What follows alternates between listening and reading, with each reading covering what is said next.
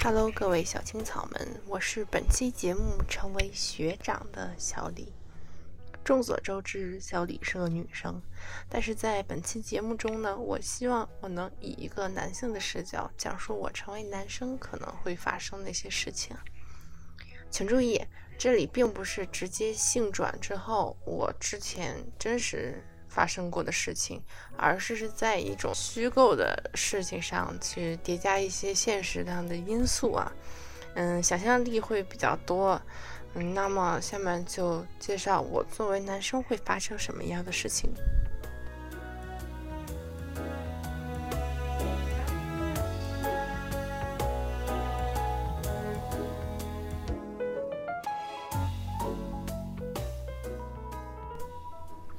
重新介绍一下啊，Hello，各位青草们，这里是知心大哥哥李大哥。嗯，稍微自我介绍一下啊，我从小就比较高，一般和人第一次见面聊天，都会问我是不是打篮球的。当然，我这个身高呢，自然就不会拒绝打篮球啦。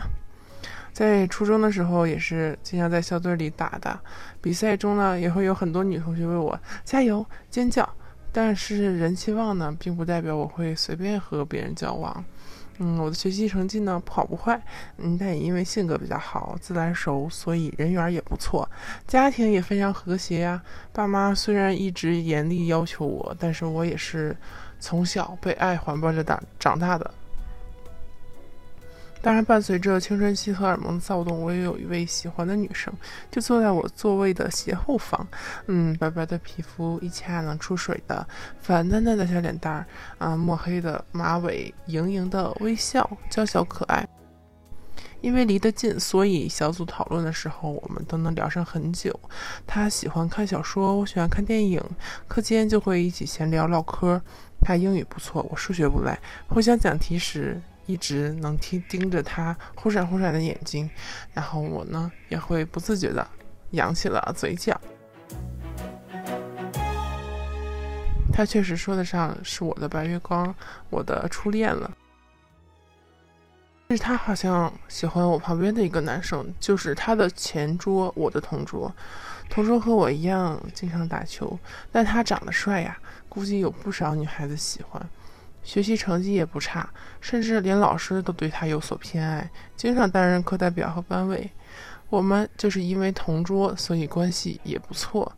就这样一个男孩子，连我也可能被他迷倒，更何况我的白月光了。在一次课间里，白月光给我同桌献上一份精心包装的礼物。我明白，我可能经历着一场只有我知道我失恋的失恋。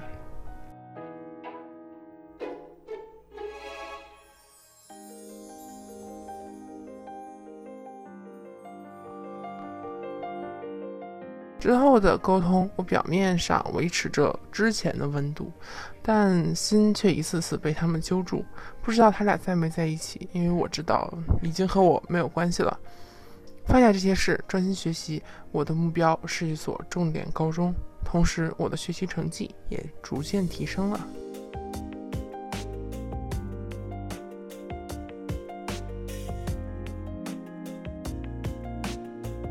就当我一直以为我的人生会这样顺利的走下去，直到某天我遭遇到了一件事，这件事一直深藏在我的心底。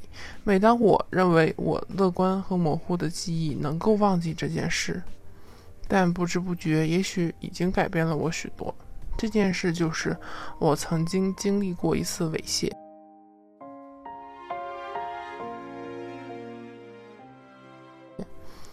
这件事发生在一个再普通不过的周末里，父母陪我去一家较大的连锁书店。因为个子高，我正在弯腰浏览书名的时候，突然感觉背后有个人蹭了我一下，然后我妈的声音叫了出来。他看到有个流浪汉露出下体蹭过我的身后，我妈呢就拿起一本我之前选好的书扔向了那个男人。我妈喊着我爸追着那个人离开了书店。只留下我一个人愣愣地留在原地。当时我的反应就是一个字：懵，不知道发生了什么。我捡起那本掉在地上的书，书的封皮已经折角。我拿着它，看向书店里离我不远处柜台的两位女性店员。看了看周围的人，不知所措的继续想看书，掩饰当下的尴尬。朦朦胧胧中，父母没有追上回来找我的时候，训斥了几下店员，带我就结账了。那本书也被我带了回家，而我却再也没有打开读的想法了。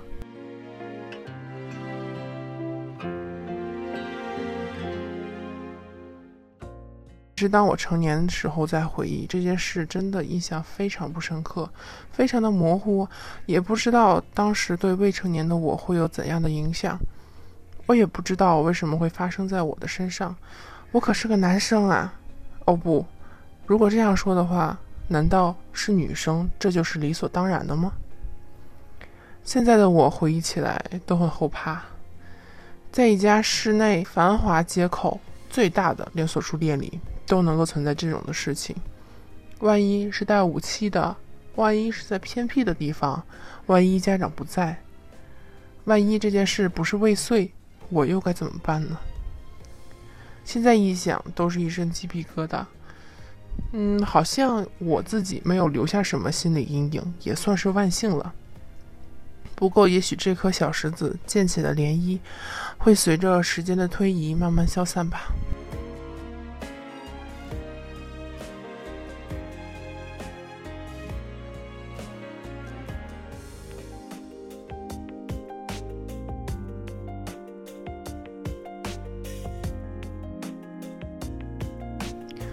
的是，我和我同桌都上了一所我们这里相对较好的中学，而白月光去了普通中学，我们就此再无联络了。高中我变得内向了，本来和原来的朋友离得远，不在一个班里，现在这个班主任也十分严格，压力突然就变大了。不知道怎么回事，我的成绩一落千丈，我甚至无法适应高中的学习。和班里其他优秀的同学比，我自愧无法融入进去，自卑笼罩着我。打球也打得少了，更别提恋爱了。如果被班主任抓包请家长的例子，我也不是没见过。班里朋友少，只和原初中的一个和我一样很高的同学成为了挚友。同样的朋友是副班长，他也有班内的新朋友。我一个人的时间又长。不过还好啊，我在高中校队还经常去参加比赛。一个人的时候，我也不会觉得太孤独，因为已经习惯了。同时呢，我对大学生活异常的期待。快乐的时光，就是和同学们课间、偶尔上课的时候，也会悄悄的聊聊一些有的没的。即使被后窗的老师抓包，也依然乐不思蜀。慢慢成绩稳定下去了，高考就离我越来越近了。终于高考完了，我想的第一件事不是大学，而是离开了让我充满自卑和不安的高中。新的起点，也许我能获得新的重生。虽然和高中的同学相比，我的大学比较一般，但是我还是比较满意的。也许这个层次更适合我呢。第一次离开家进了寝室，嗯，不知道是因为那件事还是什么的。我很抗拒在寝室里自由的换衣服，习惯在窗帘后面或者等寝室没人的时候再换。因此呢，室友偶尔还会叫我娘炮，他们开玩笑的叫。虽然虽然他们也不会当做外号在外面称呼我，我有的时候也会笑着回应，有的时候就只是笑笑而已。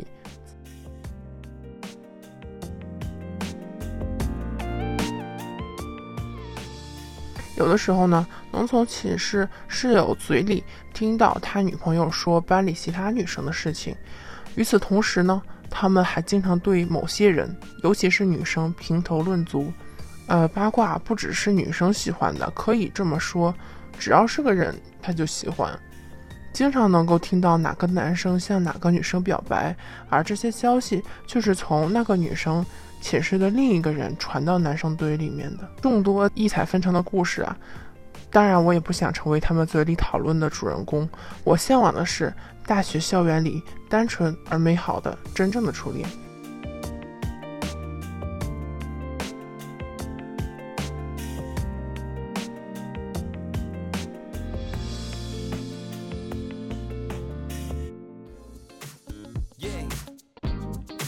time to go. 在社团慢慢混出点名头和职位，和辅导员打成一片，经常去戏班帮忙，偶尔当当晚会的主持，忙碌且充实的生活，让我和在寝室里逃课、打游戏、睡懒觉的室友有了差距。大三面对就业的压力，我选择了暂时的逃避考研。嗯，而寝室里渐渐的住的人越来越少，有的去北上广实习有的泡在了图书馆里考研考公自己租房子。而我呢找到了个考研的伙伴结伴学习。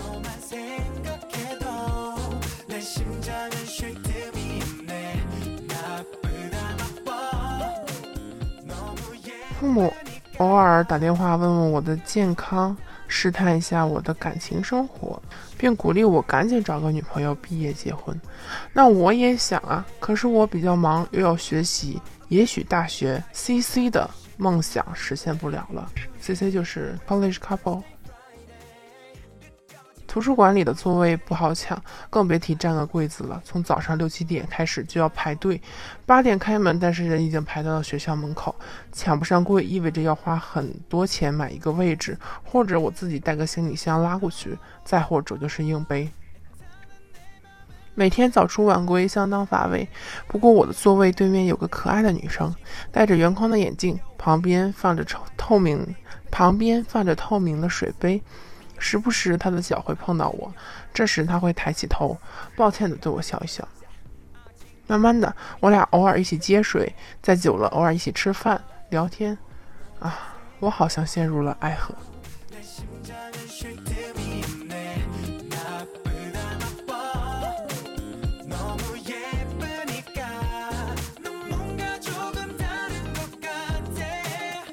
顺利的在大学结束前完成了自己的心愿。我俩的观念很一致，考研之前要平衡好学习与恋爱的时间，不想去成为捆住对方的绳子。嗯，我们俩平平凡凡的度过了几个月，从一起去图书馆到牵牵手、亲吻、拥抱。之后面对十二月的挑战，我们俩像赌气一样相互比拼模拟的成绩。虽然日子很苦，但是有它很甜。考完试，我带着他去了一次长途旅行，没有你们想象的那种事情啊，只是我们吃吃喝喝、玩玩乐乐、执手相看的美好。嗯，成绩下发前，我俩分别去找了实习，因为公司不同，呃，所以我们只有在周末或者是平日晚上才会见面。不过还好啊，经历过很多困难的我们，面对这些都无所畏惧。直到考研成绩发出，我没考上，他考上了。我选择了就业，他离开了这个城市求学。而和其他早已进入职场打拼的同学相比，考研失败的我失去了很大的竞争力。大学里优秀的履历在职场中不值一提，我必须要努力。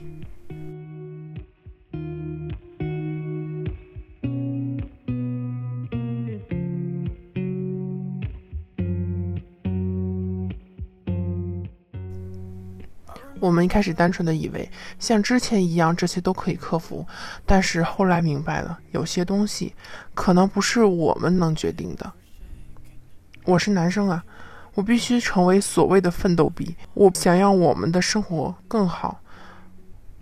但我们好像生活在不同的时区里，共情越来越少。他吐槽着学习生活中的鸡毛蒜皮，我谈论着办公室里的勾心斗角。无中的加班日，老板的毒鸡汤，身体的报警灯。加班中，面对他委屈的哭泣声，我何尝不想放下电话，立刻出现在他面前，给他拥抱呢？直到一次剧烈的争吵，我明白了什么才是最重要的。我自卑的意图用打了鸡血的热情投入学习，以让我能换得更多的财富和权利。但忽视了爱人与家人，忽视了他们在我生命中的存在感，忽视了他们对家庭的贡献力，我也忽略了自己内心的声音。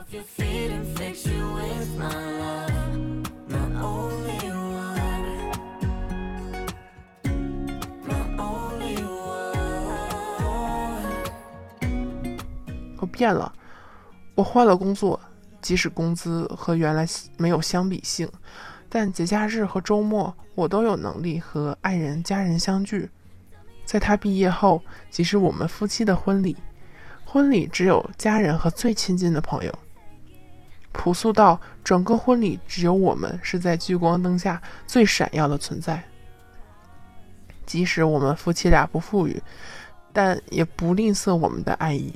面对朋友圈各种炫耀的图片和文案，我们在一起面对的所有瞬间，都让我们十分感恩。我们更不需要在别人面前炫耀，朋友们就会称我们是最像朋友，还看起来很像新婚的夫妇。我的故事先讲到这里。如果你对我的故事的后续感兴趣，别忘了留言，让我们知心大哥知道啊！我们下期再见。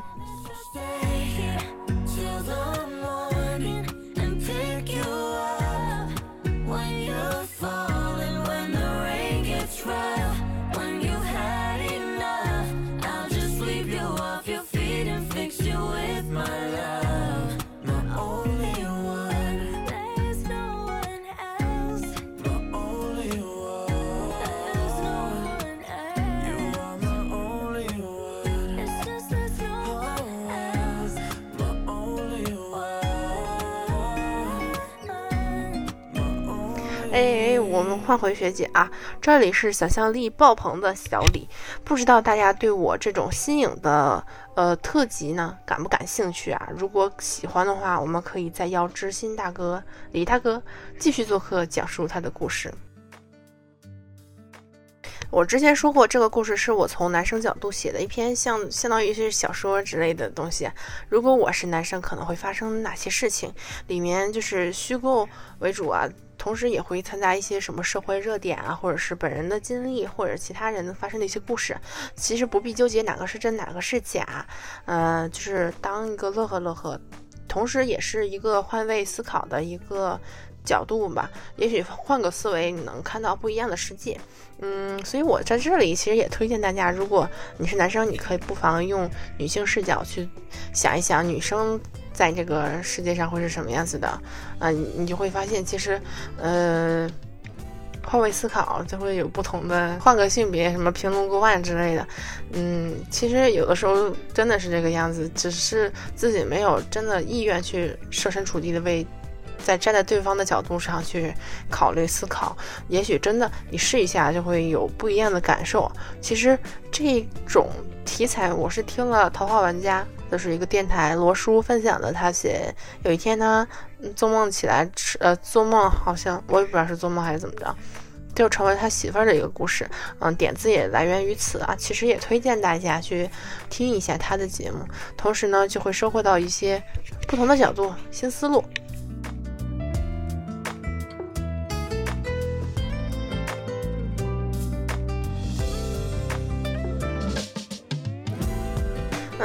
这里就是讲到这里，这是一个特辑啊。我们接下来还会有更多的故事想和大家分享，所以我希望大家也可以把自己的故事分享给小李。小李，如果觉得小李能帮助你的话，不妨发在评论区让我知道，然后嗯，没准也能帮助更多的朋友遇到同样问题的朋友。